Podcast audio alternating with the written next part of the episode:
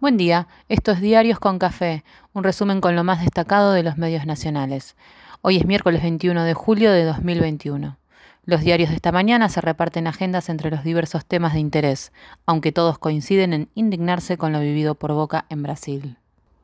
El Frente Económico se apodera de la mayoría de las portadas. Vuelve el trueque entre bonaerenses, advierte Clarín. Nación alerta con el dólar blue. La inflación afloja, pero no baja. Llegan fondos del fondo y Guzmán celebra alivio en los vencimientos.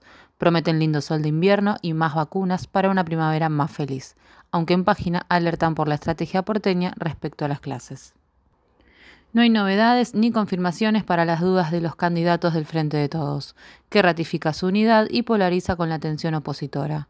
Distintas voces ratifican la fortaleza de la unidad y la responsabilidad de cuidar a la sociedad en tiempos de riesgo y dolor. Llegó el tiempo de la esperanza. Alberto Fernández desde Chaco llamó a superar la etapa de los desencuentros y diferencias. Clarín agita las sospechas entre los miembros del frente. Detalles sobre idas y vueltas, propuestas y contraofertas. Las listas y el gabinete futuro, todo sobre la mesa. Cuenta que desde el espacio del presidente sospechan de la oferta del cristianismo más duro para que ponga sus referentes en cabeza de lista. No se confirma reunión entre CFK y Alberto y se multiplican los dimes y diretes. En la alianza opositora se tensa al extremo el acuerdo entre Larreta y Bullrich. Hay enojo con listas pequeñas que crecen a costa de las grandes ofertas. Desde las usinas de Juntos, que la reta busca bajar la lista que impulsa Brandoni, con el radicalismo disidente, encabezado por el exministro Rubinstein, que ayer mismo confirmó lo sabido por todos. La salud pública dejó de ser una prioridad del gobierno de Macri. Página pregunta pícaramente: ¿Macri? ¿Quién era Macri? Todos lo desconocen. Manes estrenó campaña con fotos junto a Emilio Monzó y Joaquín de la Torre. Capaz por eso Clarín da un empujón con la crisis social y económica del conurbano. Los datos pandémicos siguen siendo alentadores, aunque se teme que la vuelta a clases masiva en la ciudad ponga en riesgo lo conseguido. Ayer se confirmaron 426 muertes y más de 15.000 contagios, 5.000 casos menos que el martes pasado. Desde hoy la ciudad inscribe a todos los mayores de 18 años.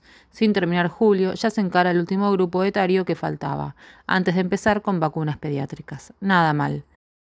Ayer llegaron 760.000 dosis de Sinopharm y se cumplieron los 8 millones comprometidos. Siguen faltando segundas dosis de Sputnik y la ansiedad crece. La ciudad comenzó a informar qué vacunas están disponibles en cada centro de aplicación. El gobierno reiteró que si todos los que vienen del exterior se fueran a un hotel y se aislaran siete días, no habría cupo de ingreso al país. Toca cumplir las reglas para que todos puedan volver. Todos abren debate sobre premio y estímulo a la vacunación.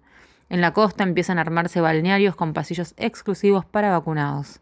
En Mendoza regalan cerveza a quienes presentan certificado de vacunación. Se supo que Julián Weich no se había vacunado contra el coronavirus, pese a tener turno dos semanas antes del contagio. Hay quien lo ve ante vacunas, otros esperan antes de juzgar, ya podrá contar su experiencia. El dólar blue siguió su pulseada alcista. Cerró en 182 pesos y la brecha con el oficial llega casi al 90%. El financiero contenido. En Cronista cuentan que la City ya habla de baja general y la tensión preelectoral podría apaciguarse pronto. Hasta el marido de Pampita dijo que lo de los 400 mangos fue un poco exagerado. Ámbito confirma que en agosto llegan 4.350 millones vía derechos especiales de giro desde el FMI para fortalecer reservas. En Cronista ponderan el resultado del canje de ayer, pero calculan y advierten por toda la deuda en moneda extranjera aún vigente que pesa hasta fin de año. La provincia de Buenos Aires acaba de acordar su propia deuda después de un año de negociaciones y default. En tapa de Clarín advierten que volvió el troque en la provincia. Trabajo por ropa o comida y otras variables. En el interior de la nota no abundan detalles ni análisis que puedan confirmar lo que se afirma en tapa catástrofe. Que está todo mal, se sabe, y empeorarlo parece que garpa. La inflación mayorista frenó la suba, pero no logra bajar de 3%. Complica las proyecciones, cuenta BAE. Augusto Costa da nota cronista y apunta a ciertos empresarios irresponsables con los precios. Ya sin el aporte extraordinario de las grandes fortunas, el déficit primario fue récord en el sector público durante junio. Desde Bolivia siguen llegando voces y detalles que confirman que el material enviado por Argentina fue irregular, ilegal y será investigado hasta el final.